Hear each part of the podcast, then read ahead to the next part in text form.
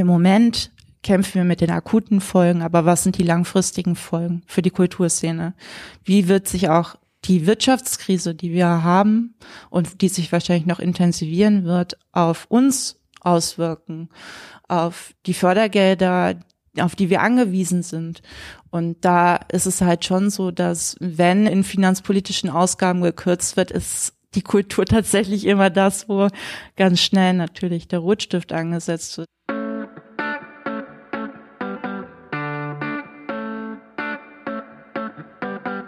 May the Dorf be with you. You are listening to Michael Creation Guests from Düsseldorf. Hey, herzlich willkommen, danke fürs Reinhören. Das hier ist May the Dorf be with you. Ich bin Micha Krisch und dieser Podcast hier, das ist eine Zusammenarbeit mit The Dorf, dem Magazin für Düsseldorfer Spots, Highlights, Gesichter und Gegenwartskultur. In dieser Folge habe ich das Weltkunstzimmer in Flingern besucht und mich mit Kulturmanagerin Martha Martens und Wolfgang Schäfer, dem künstlerischen Leiter, ausgetauscht. Wir unterhalten uns über die künstlerische Vision, den Auftrag und das Selbstverständnis des Weltkunstzimmers und natürlich auch darüber, wie sie die aktuelle Entwicklung gerade wahrnehmen, ja, und wie sie die Zukunft vor allem auch bewerten. Alle wichtigen Links gibt's wie immer in den Show Notes. Wenn euch dieser Podcast und diese Episode hier gefällt, dann ja, empfehlt uns gerne weiter, bewertet uns auf Spotify, auf Apple Podcasts oder auf Deezer. Ihr könnt uns auch gerne eine Nachricht schreiben, aber vor allem unterstützt Kunst, Kultur und Gastro in Düsseldorf und natürlich eben auch in jeder anderen Stadt. Damit Kunst sich frei entwickeln kann, werden Orte benötigt, wo das Ganze möglich ist. Und ein solcher Ort, oder man könnte eigentlich sagen vielmehr eine Heimat, befindet sich seit einigen Jahren auf der Ronsdorfer Straße. Heute bin ich im Weltkunstzimmer und ich bin im Gespräch mit der Martha und dem Wolfgang. Und ich würde sagen, bevor wir uns weiter über das Weltkunstzimmer unterhalten, vielleicht könnt ihr einfach mal euch kurz vorstellen, was macht ihr, welche Funktionen, welche Aufgaben habt ihr hier? Ja, ich bin Martha. Ich bin Kulturmanagerin hier im Weltkunstzimmer und bin damit hauptsächlich für alle organisatorischen Aspekte in unserem Kulturprogramm zuständig. Aber ja, wir arbeiten natürlich in einem kleinen Team hier und ähm, übernehmen alle ziemlich viel Verantwortung.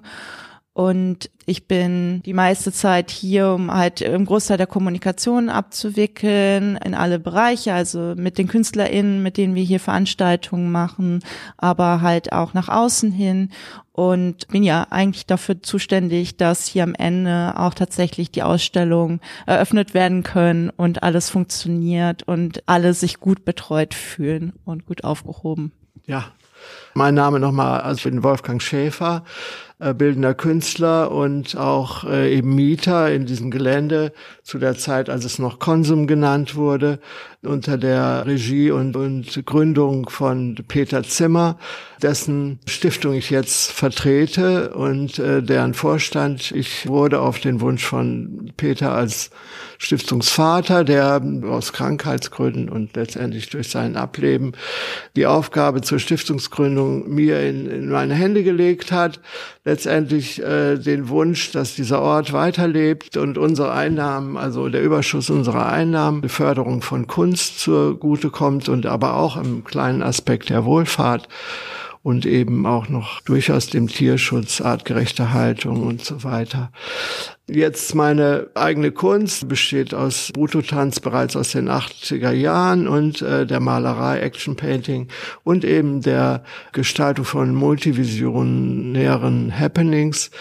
Und aus diesem Grunde hatte Peter sich auch mich auserkoren und eben aus der persönlichen Nähe und mir zugetraut, dass ich äh, so einen Ort ähm, dann für ihn weiter beleben kann und, äh, und eben auch, das war das Besondere, letztendlich die Geschäftsführung auch übernehmen könnte. Das war aber eher nur sein Wunsch aus äh, aufgrund meines organisatorischen Talents.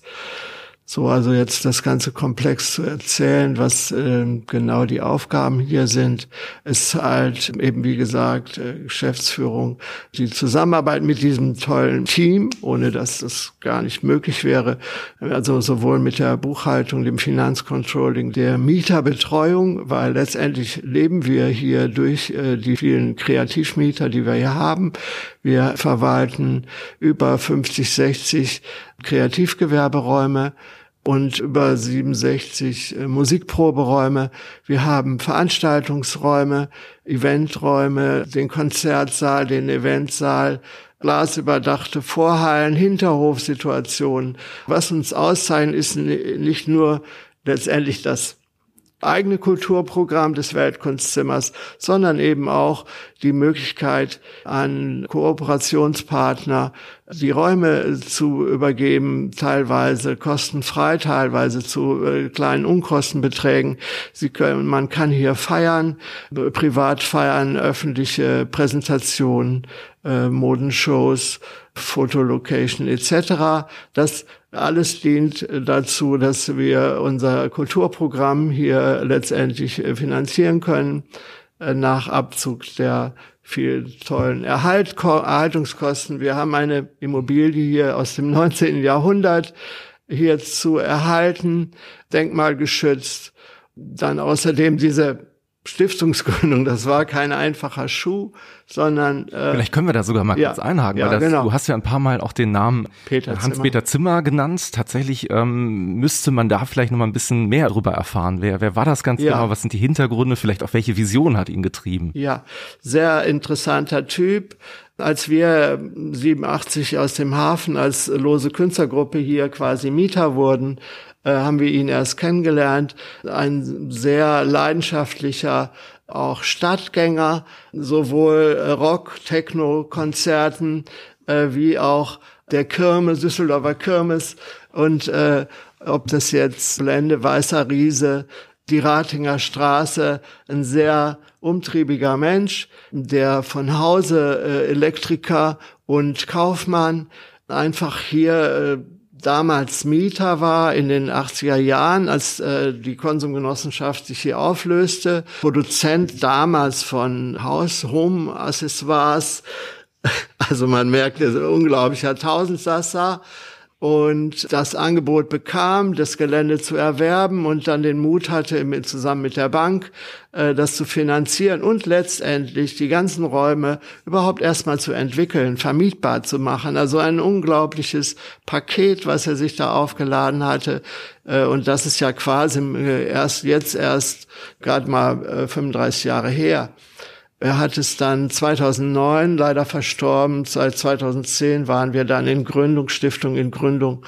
2011 wurden wir anerkannt und dann mit, gemeinsam mit dem Kuratorium, also Karl Friedrich Schröer vom Eiskellerberg TV, für die Kunst zuständig und äh, Burkhard Kling äh, für die Wirtschaft haben wir dann äh, haben wir das Weltkunstzimmer gegründet, letztendlich als Organ der Stiftung, als Kunstzentrum der Hans-Peter Zimmer Stiftung ist vielleicht viel in einem, in einem Satz jetzt ja, erzählt. das macht es ja auch, glaube ich, so spannend. Also ich meine, man merkt auch, wenn man sich auf dem Gelände tummelt, es gibt an jeder Ecke etwas zu entdecken. Und ich glaube, das ist auch das Spannende, wenn man sich so ein bisschen anschaut, wie die Entwicklung gerade in Düsseldorf an einigen Stellen auch ist. Man muss ja sagen, so Orte mit Patina, wenn man jetzt an das Bui Bui Bilk denkt, das Lesal oder auch die Post Post oder du hast eben auch den Medienhafen so genannt, ähm, verändert sich doch eine ganze Menge. Welchen Stellenwert, ähm, Martha, würdest du denn sagen, hat das Weltkunstzimmer hier in Düsseldorf Düsseldorf im Augenblick? Ja, tatsächlich haben wir uns da auch schon mal ein bisschen Gedanken drüber gemacht und ich würde es eigentlich sehen, so ähm, das Gelände hier fungiert quasi wie, wie ein stiller Aktivist gegen Gentrifizierung.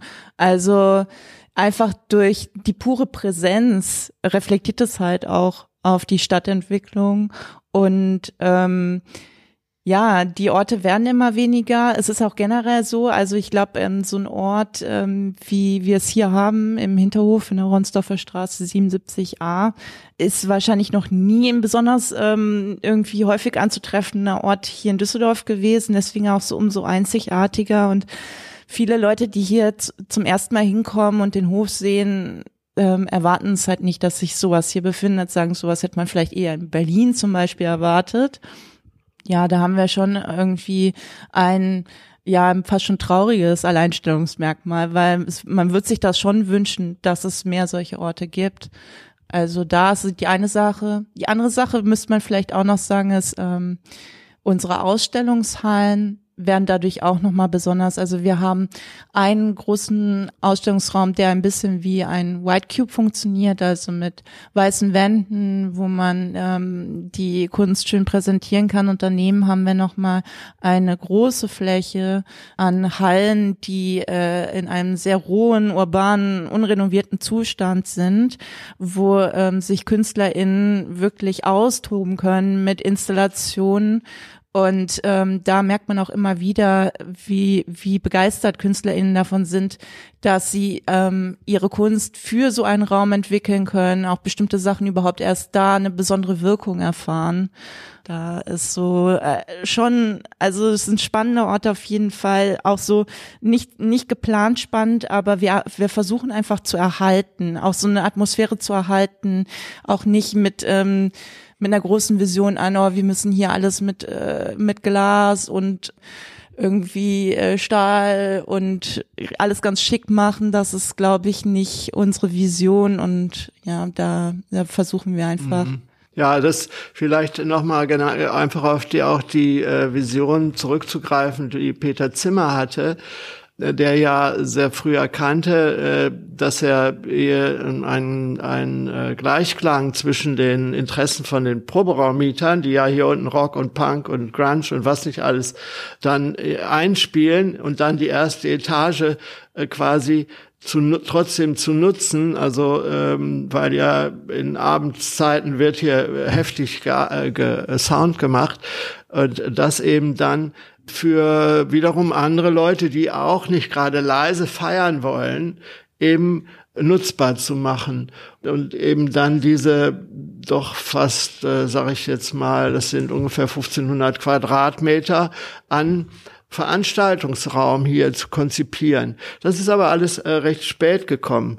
Jetzt nochmal zurück auf was, was für einem Geist das eben erwuchs und äh, dieser Geist, der wird hier in manchen Zitaten reflektiert, zum Beispiel äh, in diesem äh, Upcycling, was äh, ohne dass dieser Begriff äh, zu seiner Zeit überhaupt schon existierte, hat er hier eine Riesensammlung von von von Stahl und Metallschrott und äh, ähnlichen Dingen äh, hier angehäuft. Also Raum hatte er ja ohne Ende und das aber dann im Umbau äh, des gesamten Geländes überall wieder genutzt. Es sind, es gibt hier Lampenschirme aus äh, ehemaligen Installationsfittingen.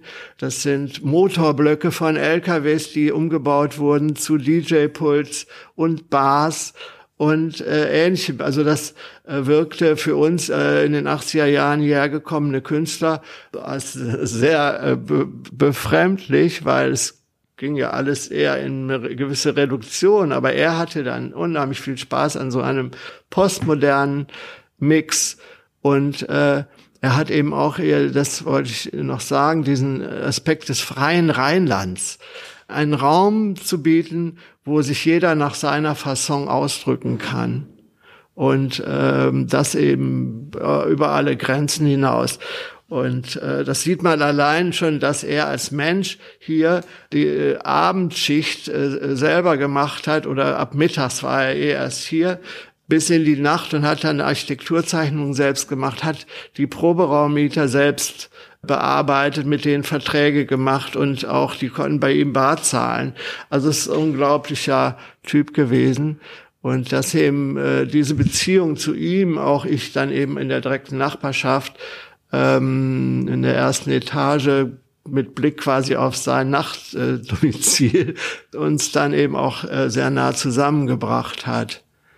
Und eben dieses, also letztendlich war, ähm, hatte er für jeden auch ein Ohr. Aber er hat natürlich von jedem auch ähm, erwartet, dass er wiederum sein Entgegenkommen entsprechend wertschätzt. Im Begriff Weltkunstzimmer steckt ja schon der Begriff Kunst drin. Jetzt haben wir so im Vorgespräch schon so ein bisschen erzählt, dass wir uns da auch noch mal ein bisschen näher darüber unterhalten ja. müssen, weil Kunstverständnis ist ja auch von A bis Z so ein bisschen. Ne? Wie, wie ist es bei euch? Was, was versteht ihr ja, unter dem Begriff also Kunst? Das mache ich, greife ich kurz, weil das hat auch mit der Findung des Namens zu tun. Da habe ich halt mit Karl Friedrich Schröer haben wir gebrainstormt, machen wir jetzt hier die Kunsthalle Flingern oder äh, was wollen wir hier eigentlich sein? Wir wollen natürlich eigentlich ein Kunstzentrum sein. Kunstzentrum klingt natürlich klotzig. Und äh, das Verständnis war einfach, dass wir ein Ort sein wollten, der die Welt äh, im globalen Zusammenhang begreift, der die Kunst äh, begreift als Vermittlerin, auch als Kommunikator zwischen den Welten und eben das Zimmer als Ort der Produktion, Präsentation und Publikation für Kunst.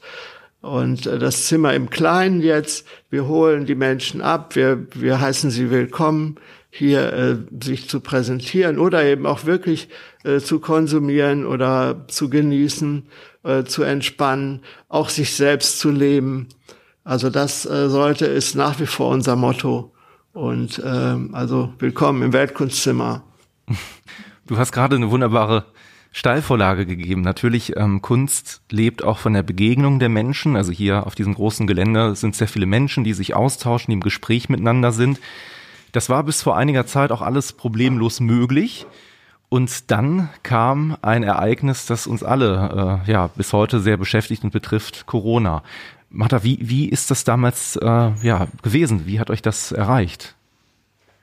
Also natürlich seit Anfang des Jahres, ähm, als es dann losging, dass in Wuhan der Lockdown war, dass man hier auch in Europa dann immer mehr mitbekommen hat oder in Deutschland, wie, ähm, wie tragisch die Situation ist. Da war es natürlich noch ziemlich weit weg.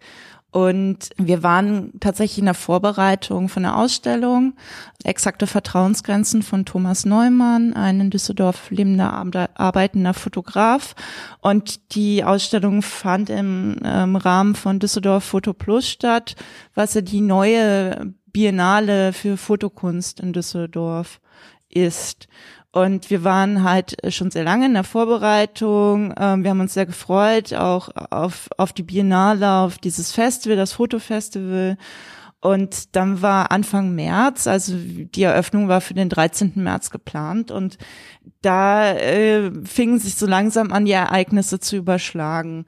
Und ich weiß halt noch, wie wir hier in der Woche saßen, also wo am Freitag die Ausstellungseröffnung sein sollte und ja, die, diese ganzen Maßnahmen ins Gespräch gekommen waren. Also erstmal war es ja in Italien so, dass ähm, dieser harte Shutdown da quasi eingeführt wurde. Und da es kam halt immer näher. Und wir waren natürlich hier gesessen, wir hatten alle News-Ticker auf, haben immer wieder nur die Nachrichten aktualisiert, was ist überhaupt los? Und ähm, was, was bedeutet das für uns? Aber es war halt trotzdem noch relativ weit weg. Also es war so, es ist jetzt schon bis Italien zu uns vorgedrungen, aber wir sind halt hier in der Vorbereitung für eine Ausstellung und wir müssen jetzt erstmal weitermachen. Und am Donnerstag vor der Ausstellungseröffnung haben wir tatsächlich einen Anruf von der Kooperationspartnerin bekommen, die hier ein Abschlussprojekt im Juni organisieren wollte und die dann schon gesagt hat, sie möchte gerne den Termin verschieben und uns so ein bisschen darauf irgendwie so, ja, gebracht hat, dass wir wahrscheinlich hier doch in, in Kürze halt auch ähnliche Maßnahmen wie in Italien ähm, erfahren werden. Und es hat uns halt alle auch wie ein Schock getroffen. Und da habe ich halt auch zum ersten Mal diesen Gedanken gehört, dass man sich auch so verhalten sollte, als würde man schon den Virus äh, halt in sich tragen und könnte halt potenziell alle möglichen Leute anstecken. Und ähm, ja, da saßen wir dann erstmal so, was machen wir denn jetzt eigentlich auch? Weil wir haben halt hier mit dem Thomas Neumann sehr lange zusammengearbeitet, um diese Ausstellung ähm, umzusetzen. Der hat viele tolle neue Arbeiten produziert für die Ausstellung. Der hat eine ganz tolle Installation gemacht, die er zum ersten Mal überhaupt hier in diesen Räumen umsetzen konnte. Und wir konnten jetzt auch nicht irgendwie so proaktiv reagieren und sagen, ja, also dann lassen wir es einfach bleiben, dann sagen wir die Eröffnung ab. Also es war natürlich ein Thema, aber es ging halt nicht so, nicht so ohne weiteres. Also wir mussten ja halt dann auch abwägen. Wir haben halt sehr viel Arbeit reingesteckt. Der, der Thomas hat sehr viel Arbeit reingesteckt. Das Festival sollte offiziell eröffnen. Was ist jetzt auch mit, mit dem Festival, also mit ähm, Düsseldorf Photo Plus? Und am Freitag war es dann ja tatsächlich so am 13. März dass dann ähm, die staatlichen Kulturinstitutionen quasi schlagartig, also war ja die Pressekonferenz, und dann war klar, so nachmittags alles muss geschlossen werden. Und dann war es wirklich so, äh, im Minutentakt ähm, kamen halt die E-Mails rein mit ähm, den anderen Teilnehmern vom Festival, so die Eröffnung findet heute nicht statt und wir schließen.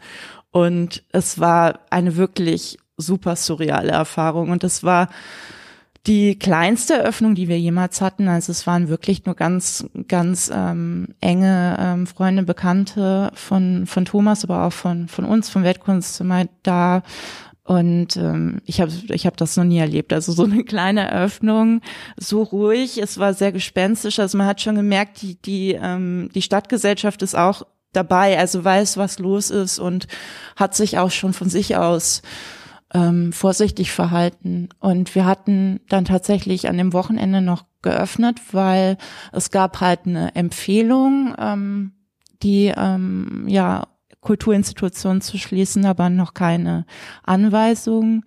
Da war es vielleicht auch so ein bisschen wie ich habe das öfters jetzt im Nachhinein auch gehört von, von der Gastronomie in Düsseldorf, die sich viel früher eine klare Anweisung von einer Politik gewünscht hätte, wie sie sich zu verhalten haben, weil man, man kann halt äh, in, in so einer neuartigen Situation, glaube ich, nicht korrekt äh, reagieren.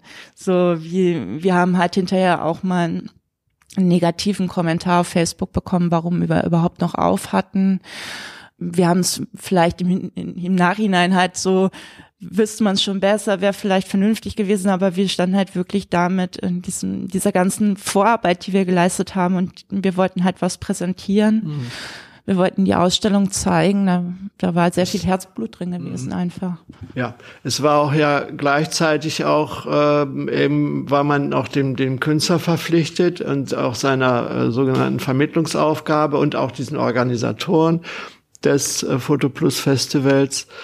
Und ähm, aber wenn man jetzt wachsam war, und das waren wir ja zumindest, dann heißt es auch, ja, man konnte ja schon besuchen und man an dem Tag, wo auch die Eröffnung war und einen Tag später, habe ich halt noch ein paar in der Nähe liegende äh, Ausstellungsorte besucht, aber dann auch schon gleich total beherrscht von diesem Bewusstsein, Distanz waren und jetzt äh, hier keine Drinks nehmen und die Begrüßung und dieses Ganze war ziemlich klar, dass jetzt, dass wir vor einer Zeit stehen, wo, wo es eben darum geht, ähm, deutlich zu machen, was, was macht man eigentlich für eine Arbeit, auch ohne die Besucher. Also dieses, äh, dass äh, Vermittlungsangebote jetzt äh, gefragt sind und äh, dass man auch sich darauf einstellt. Und das war auch für mich besonders einschneidend als Künstler und Organisator des Buto Festival, was auch im Mai äh, stattfinden sollte mit äh, mit Künstler Künstlerinnen aus Japan und eben äh, unter anderem aus Berlin oder aus äh, auch aus äh, Belgien etc. Dieses, was auch eine sehr, lange Genese schon äh, hinter sich hatte, dieses auch vorher schon die Zeit, ja, also ich drucke jetzt die Plakate. Und äh, ich will jetzt, dass das gesehen wird. Und äh, und wir, wir, wir erwarten schließlich 120 Besucher pro Performance-Parcours. Und äh, und sich, äh, bis man dann sich immer wie mehr bewusst wurde, ja, das, äh, nee, das werden wir wohl nicht machen können. Und ähm, und über die äh, über den Kontinent fliegen, nein, das man trägt ja überall die Verantwortung und möglicherweise das Virus mit sich. Und also dies war ein sehr wichtiger, ähm, also im Nachhinein sehr wichtiger Lernprozess äh, auch zu merken, dass wir, die wir auch uns in diesem Hamsterrad des Veranstaltungsbusiness ja befinden, wo äh, man ja ähm, da heißt es immer, die Kulturszene, die wäre äh, so, so äh, würde so solidarisch mit denken. Man ist zwar natürlich solidarisch mit allen Künstlern und allen anderen Räumen, aber letztendlich be be äh, bewegt man sich auch in einem Wettbewerb. Und das war äh, plötzlich so, ja, wir sind alle äh, gezwungen, und runterzufahren. So und ähm, vielleicht äh, hat uns das äh, Bewusstsein dass wir äh, so gesehen in einem Boot sind und viel mehr auf Kooperation bauen sollten und Absprachen über Ausstellungseröffnungen, die man vielleicht gleichzeitig macht in Zukunft oder äh, oder auch eben Festivals, dass man das eher wahrnimmt, dass man wirklich äh, also nicht nur hier in Deutschland, sondern dass man generell viel Welt bezogeneres, globaleres Verständnis für die Nöte und für, die, für den Bedarf der Menschen im Allgemeinen hat. Und der geht natürlich über diese, ähm, das Erlebnis von Kultur auch hinaus. Ja, ich wollte nur noch mal so einhaken, wie wir dann halt auch darauf reagiert haben, was dann passiert ist. Mhm. Also wir hatten die Ausstellung drei Tage geöffnet, also die Eröffnung gab dann zwei Tage geöffnet, dann war klar, wir müssen sie schließen. Und dann, was macht man dann? Wir sind ein sehr kleines Team, ähm, wir sind schon immer sehr stark damit beschäftigt, ähm, die Ausstellung überhaupt zu organisieren und dann halt neue Formate zu entwickeln, wie man halt digital äh, sowas präsentieren kann, weil es ist ja schon alles da so und ähm, da steckt so viel Arbeit drin. Wir wollen ja auch diese, die, diese Ausstellung nicht umsonst gemacht haben. Wir wollen auch dem Künstler die Möglichkeit bieten, sich zu zeigen. Und dann ähm, habe ich erstmal versucht zu recherchieren, wie ist es möglich, vielleicht eine virtuelle Ausstellung zu machen, also in so einem gebauten dreidimensionellen Raum, wo man dann durchklickt. Und das ist ja auch ziemlich aufwendig und äh, teilweise sehr teuer, die Anbieter, die das machen. Ähm, also sind wir da schnell von abgekommen und ich habe mich dann angefangen, eher so an so Social-Media-Formaten zu orientieren, weil das ist etwas, was man ziemlich schnell machen kann. Und dass ähm, ich dann mich mit einem Thomas zusammengesetzt habe, mit dem Künstler, und ähm, wir uns überlegt haben, dass wir halt so eine geführte ähm, geführten Rundgang durch die Ausstellung machen, in so kleinen Häppchen, dass man das dann halt auch über Instagram hochladen kann, dass die Leute sich das ähm, auch so nach ihrer Fasson angucken können, auch nicht direkt so erschlagen werden von einer Stunde Video zum Beispiel. Und das haben wir dann tatsächlich ziemlich schnell auch einfach umsetzen können. Also wir hatten natürlich auch Zeit, weil andere ähm, Verpflichtungen weggefallen sind, aber ja, da haben wir relativ schnell reagieren können. Und dann dieses Format des Videos in der Ausstellung, da kamen dann auf einmal auch ganz andere KünstlerInnen auf Thomas Neumann zu, die gesagt haben so, hey, ähm, du machst ja jetzt diese Videos in der Ausstellung, können wir uns, können wir vielleicht was machen? Und er kam dann auf die Idee der Concerts for Lonely Artworks, also dass er MusikerInnen eingeladen hat, in der leeren Ausstellung für die äh, Kunstwerke zu performen, ähm, weil diese Kunstwerke natürlich auch so eine ganz romantische äh, Vorstellung ja auch ähm, die, die Besucher in das Publikum brauchen, irgendwie auch genießen, halt gesehen zu werden und dann halt irgendwie da auch einen Geist reinzubringen in den Raum, ähm, dass da jemand ist, der sich damit auch auseinandersetzt mit diesen Werken. Und da sind auch noch eine ganze Reihe anderer Videos dann entstanden, ähm, wo dann halt auch noch mal andere KünstlerInnen sich präsentieren konnten. Das war echt ein, ein, ganz schöner, toller Austausch, wo man halt auch merkte, da ist einfach ein unheimliches Bedürfnis, trotz dieser Krise, trotz der ganzen Verwirrung und so weiter, halt nicht still zu sein, irgendwie nicht unsichtbar zu werden und sich irgendwie zeigen zu können. Und ja, war auf jeden Fall ein schöner Moment. Also Künstlerinnen sind ja immer wieder eigentlich mit bestimmten Restriktionen umgeben. Ne? Man muss Förderanträge stellen, es ist halt nicht immer alles so einfach, was man sich so vornimmt, auch umzusetzen, durchzuführen. Kann man denn auf eine bestimmte Art und Weise, wenn man dieser ganzen Geschichte was Positives abgewinnen möchte, sagen, dass Corona vielleicht nochmal eine andere Art von Kreativität auch freisetzt? Also dass man merkt, du hast es eben angesprochen, man tauscht sich vielleicht anders aus, man tauscht sich mehr aus, man findet neue Formate, es werden Dinge überdacht, die man vorher vielleicht auch natürlich als gegeben gesehen hat und man findet neue Lösungen. Ist das so ein Zustand, den ihr gerade auch beobachtet? Wie, wie würdet ihr das einschätzen? Ja, dieses Positive, dass wir, okay, dass wir jetzt mal alle, was digitale Formate anbelangt, eben einen gewisse äh, Lernschub bekommen haben, äh, dass wir jetzt äh, natürlich auch notgedrungen mit Zoom umgehen konnten oder mit äh, Google-Konferenzen.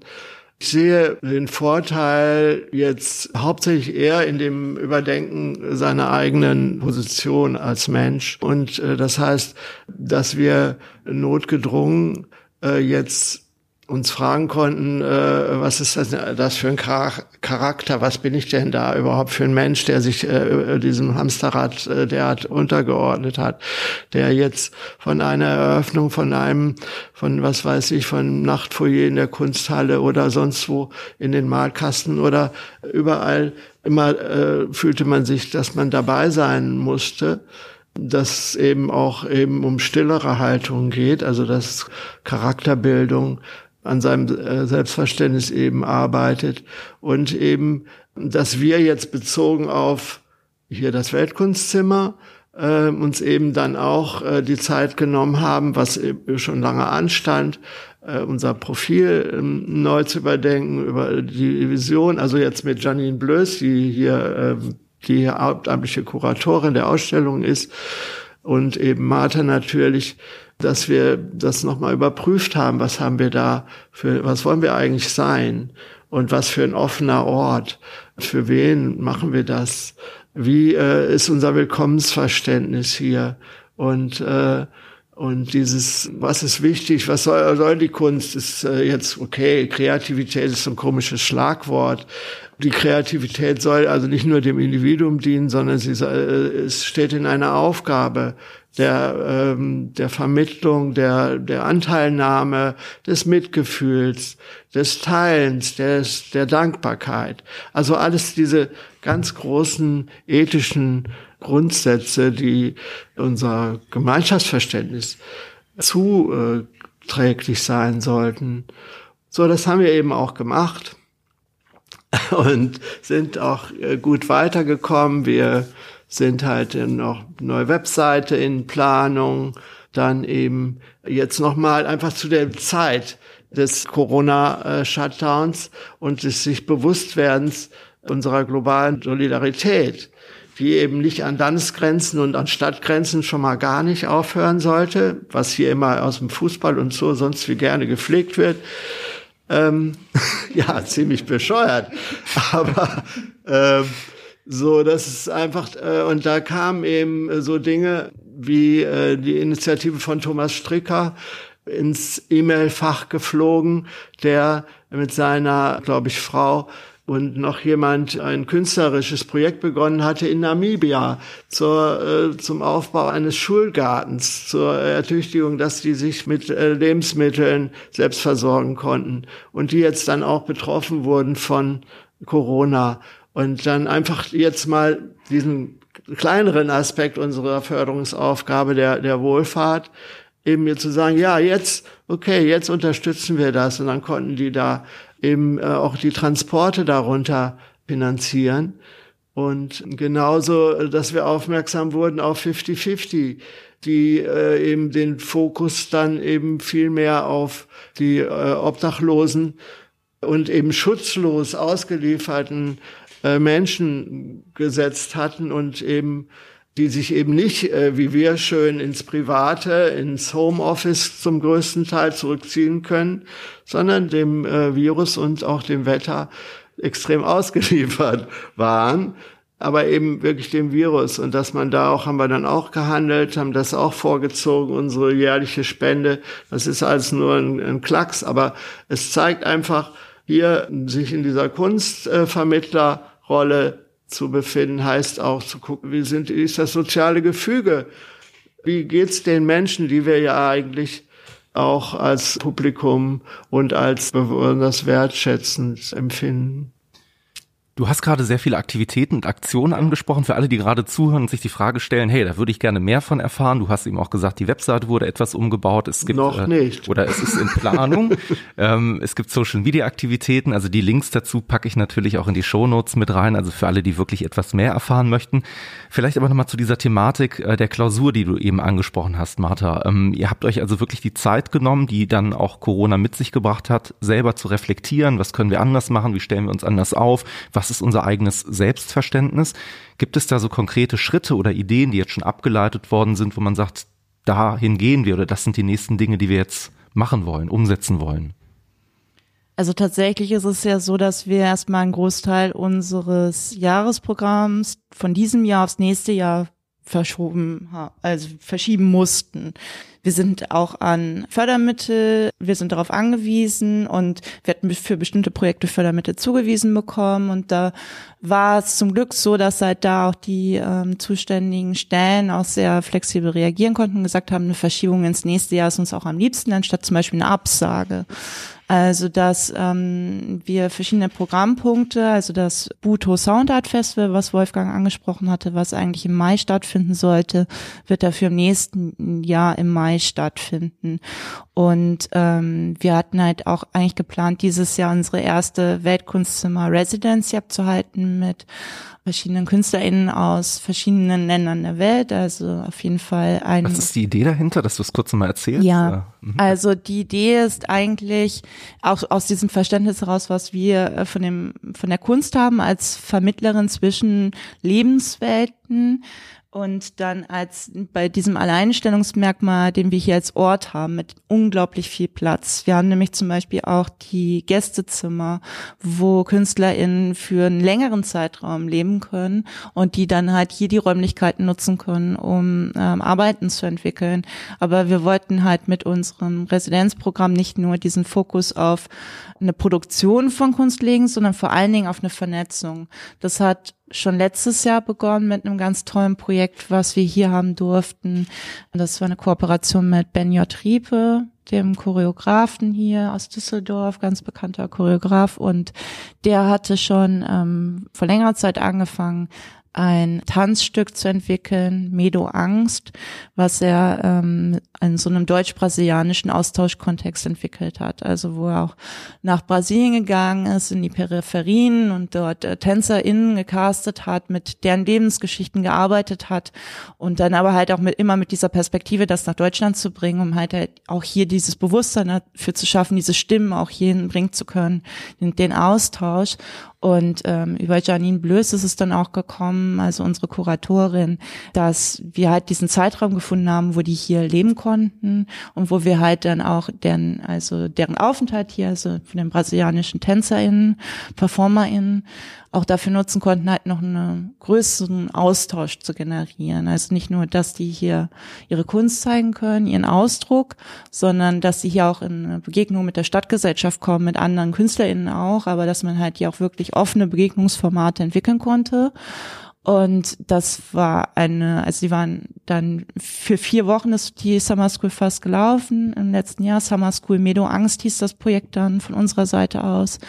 Wir hatten fast jeden Tag Veranstaltungen hier. Das war eine unglaublich intensive Zeit. Und da ist dann schon das Bedürfnis halt einfach sehr präsent geworden, dass dadurch, dass wir hier die Möglichkeit haben, so, ein, so eine Begegnung zu schaffen, dass man das halt auch weiter fortführt. Und das wollten wir halt dieses Jahr machen. Und ja, jetzt hat uns Corona halt einen dicken Strich durch die Rechnung gemacht. Und wir würden dann halt gerne im nächsten Jahr damit anfangen, im August, September da die ersten, wahrscheinlich werden es fünf KünstlerInnen sein aus, auf jeden Fall aus Bangalore, Indien, ähm, aus, aus Japan, aus der ähm, Region um Osaka herum. Ähm, das ist auch durch ganz tolle Kooperationspartner Katja Stuke und Oliver Sieber. Es sind ähm, Fotokünstler, von, die ja auch hier auf dem Hof ähm, ihr Atelier haben und auch mit Wolfgang schon sehr lange kennen. Also ja, Katja wir war arbeiten schon lange zusammen. Ja. Ich habe auch eine lange Beziehung zu Japan, die äh, auch schon sich gleich dann äh, innerhalb der ersten Aktion, Ausstellung und Perform Buto Festival 2011 sofort äh, formulierte Einladung von in Deutschland lebenden japanischen Künstlern und ein und eben Einladung von Buto Tänzer Tänzerinnen zu dem Festival, was wir jetzt als äh, als Folge, es gab immer wieder Formate, wo wir, wo wir das gezeigt haben und jetzt sind wir schon bei dem Ghost 3 angelangt, also bei dem dritten Festival, was wir jetzt im nächsten Jahr äh, veranstalten können und äh, die ganze und wir konnten auch die Zeit, also ich konnte die Zeit sehr gut nutzen jetzt. Äh, ich habe ein Set-Design aufgebaut, Installationen in einem der ehemaligen Lagerflächen, Oberlichtsaal und ähm, Lichtkonzepte, Stage-Setting-Konzepte dort äh, ausprobieren können und habe die dann selber getanzt und wir werden diese auch äh, entsprechend äh, bei Instagram werden die gerade peu à peu hochgeladen, auch bei Vimeo demnächst verschiedene Arten und Weisen so etwas darzustellen und auch ebenfalls schon mal Hunger zu erzeugen für die Live-Performances im nächsten Jahr. Ähm, ich wollte noch kurz sagen, was wir sonst noch äh, gemacht haben. Natürlich, äh, wie äh, haben wir die, das Leck, das Ausfallen von Konzerten hier kompensiert. Da gab es dann einfach die Entscheidung, äh, wir haben jetzt seit 2011 ähm, dieses regelmäßige äh, Konzertprogramm im Musikzimmer. Das ist eben eine Sparte des Weltkunstzimmer hier gemacht. Zehn, elf äh, kleine Festivalformate. Und daraus ergibt sich natürlich ein großer Fundus an Musikern. Und da haben wir zwei Weltkunstzimmer Vinyl Editions jetzt geplant, die wir exklusiv dann demnächst im September dann veröffentlichen werden und auch mit einem Konzert. Und äh, da ist einmal diese, dieser Aspekt äh, Reggae, Grunge und Pop und in einer LP und äh, dann den Aspekt Piano und Ambient. Und da äh, haben wir immerhin äh, auch Hauschka gewonnen und äh, Pyrolator und ähm, internationale Leute wie Origami Biro, die jetzt wahrscheinlich den Leuten nichts sagen, aber auch wieder ein japanischen Musiker, der früher auch mit Klaus Dinger zusammengearbeitet hat, äh, Satoshi Okamoto, Subtle, also ganz tolle Leute und man darf echt gespannt sein schon auf diese besondere Edition, die natürlich auch als Download für die Masse also Masse für Sie alle, herzlich eingeladen, das dann downzuladen und damit äh, die Künstlerszene und uns mit zu unterstützen. Da hast du gerade ein ganz gutes Stichwort ja. genannt. Also die Links natürlich, ähm, das wird wahrscheinlich eure Webseite sein, wo man das auch finden kann, den Download, richtig? Ja, wir, wir, es wird halt September die Veröffentlichungszeitpunkt, äh, wo auch dann der Download auftaucht. Okay. Mhm. Beziehungsweise ähm, werden wir auch ein Konzert schon im September planen hierzu. Also wir werden diese, diese äh, Corona konzertfreie Zeit auf jeden Fall hoffen wir zu durchbrechen mit anderthalb Meter Abstand oder vielleicht auch nur ein halber Meter, weil es ist ja unter freiem Himmel.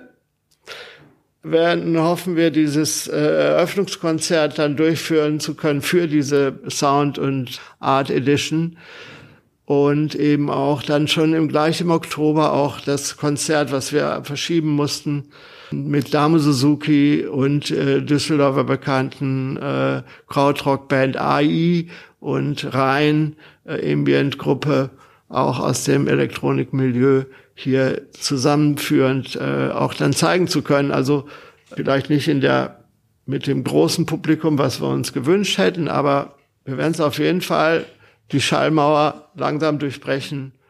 Und das haben wir auch schon erlebt hier jetzt überraschenderweise. Wir hatten eine Kooperation mit einer Initiative Stadtland Text, die hier Autorinnen äh, hier unter äh, in den verschiedenen Städten untergebracht hat, die dann wie auch immer äh, diese Zeit äh, literarisch verarbeiten. Und wir hatten hier Larissa Schleer. Schleer. Larissa Schleer, ja. Und äh, hatten eine Präsentation von ihr und äh, mit äh, in dem Ausstellungsraum mit 40 angemeldeten Gästen. Also da fühlte man sich schon fast wie früher. Du hast gerade auch ein gutes Stichwort gesagt, Hilfe und Unterstützung natürlich. Ähm, es hören vielleicht auch immer wieder ein paar Leute zu, die sich jetzt die Frage stellen und sagen, Moment mal, das äh, finde ich sehr spannend, was da alles passiert. Die Links, wie gesagt, zur Webseite, zu den Social-Media-Kanälen, die packe ich auch in die Show Notes. Möglicherweise ist aber auch die eine oder andere Politikerin oder der ein oder andere Politiker unter den Zuhörern jetzt gerade und Zuhörerinnen mit dabei. Was sind denn so vielleicht konkrete Wünsche, die ihr im Moment habt oder wie könnte man euch aktuell wirklich am besten helfen oder vielleicht auf welche Gedanken habt ihr gerade auch in Richtung Politik? Ja, also jetzt auch mit dem Hinblick auf unser Residenzprogramm, was dieses Jahr nicht stattfinden könnte. Das, also ich meine, wir hatten, wir haben hier eine Öffnung. Theoretisch könnten wir hier auch eine tolle Zeit verbringen mit KünstlerInnen, mit genug Abstand, mit den Hygienemaßnahmen und so weiter. Aber da ist es nun so, die können vor allen Dingen auch gar nicht einreisen. Also natürlich auch äh, begründetermaßen, aber es gibt ja halt schon, also ich musste mich dann natürlich informieren, auch im Zuge dessen, können wir diese Veranstaltung überhaupt verschieben oder absagen oder wie auch immer was sind Einreisebedingungen aktuell in Deutschland? Und es dürfen halt Menschen für Arbeit hier hinkommen, aber dann fällt halt sowas wie eine künstlerische Arbeit überhaupt darunter. Mhm. Und ich bin mir ziemlich sicher nicht. Also es ist halt erstmal schwierig, an bestimmte Informationen zu kommen, weil halt Kunst- und Kulturschaffende oft nicht mitgedacht werden, auch in den Formulierungen in, von den Maßnahmen, wie die umzusetzen sind. Es ist für uns da schon recht schwierig, dass man sich überhaupt orientieren kann. Jetzt ist es zum Glück so, dass es bestimmte Ansprechpartner gibt mittlerweile in der Stadt, an die man sich wenden kann, die einem auch helfen, dann ähm, Formate zu organisieren und halt auch unter den ähm, Auflagen, die es gibt und die auch zu unserer Sicherheit beitragen, dann auch irgendwie erfolgreich umsetzen zu können. Aber es war natürlich schon sehr frustrierend, einfach mitzubekommen, dass man halt jetzt ohne weiteres bei Ikea einkaufen gehen kann, aber man kann kein Konzert besuchen. Sowas. Also wo, wo dann halt auch die Prioritäten liegen. Natürlich müssen wir hier irgendwie alle unser Leben gestalten können und das halt wirklich diese essentiellen Geschäfte und so weiter öffnen, total wichtig, aber Kultur, Kunst ist halt genauso essentiell. Und da geht es halt auch nicht nur darum, dass da ein unheimlich großer Wirtschaftszweig auch dahinter steht. Also was ich jetzt schon mitbekommen habe, schon von äh, VeranstalterInnen in Düsseldorf, wie schlimm es ist, was ich jetzt auch schon von KünstlerInnen mitbekommen habe, mit denen wir arbeiten, was denen alles an, an Aufträgen wegbricht. Jetzt auch die meisten ja auch noch nicht mal sich hauptsächlich über ihr Kunstschaffen finanzieren, sondern auch zum Beispiel mit Aufbauarbeiten bei ähm, der Art Cologne oder so, weil die, die ja auch alle nicht stattfinden können. Und da habe ich halt immer wieder gemerkt, dass in der Politik die ganz bestimmten Bedürfnisse von einem großen Teil von Menschen in der Stadt nicht explizit mitgedacht werden oder halt auch nicht mitformuliert werden. Das hat dann halt auch was einfach mit einer Aufmerksamkeit zu tun, wo man sich schon ja nicht besonders gesehen fühlt in vielen Bereichen. Aber man muss auch sagen, also ich habe auch das Gefühl, da kommt halt auch immer wieder, also es ist ja, wir sind alle auf einem neuen Feld. So man kann da jetzt auch nicht irgendwie direkt einfach nur sauer sein, sondern alle müssen sich jetzt hier irgendwie neu orientieren, die Politik genauso wie die Kulturschaffenden. Und ähm, ich sehe da schon, dass da auch schnell reagiert wird. Also dass man halt sowieso in diesem Land so schnell reagieren konnte mit diesem mhm. Zwei-Wochen-Rhythmus, wo immer neue Beschlüsse kamen. Mhm. Das ist schon sehr faszinierend. Für uns natürlich auch extrem schwierig, weil wir auch mit sowas wie Planungssicherheit arbeiten müssen. Mhm. Bei langfristig angelegten Projekten wäre es halt schon oft schöner, halt möglichst frühzeitig auch Entscheidungen treffen zu können. Da hängen oft unheimlich viele Leute drin, die sich vorbereiten müssen. Es wird immer schwieriger.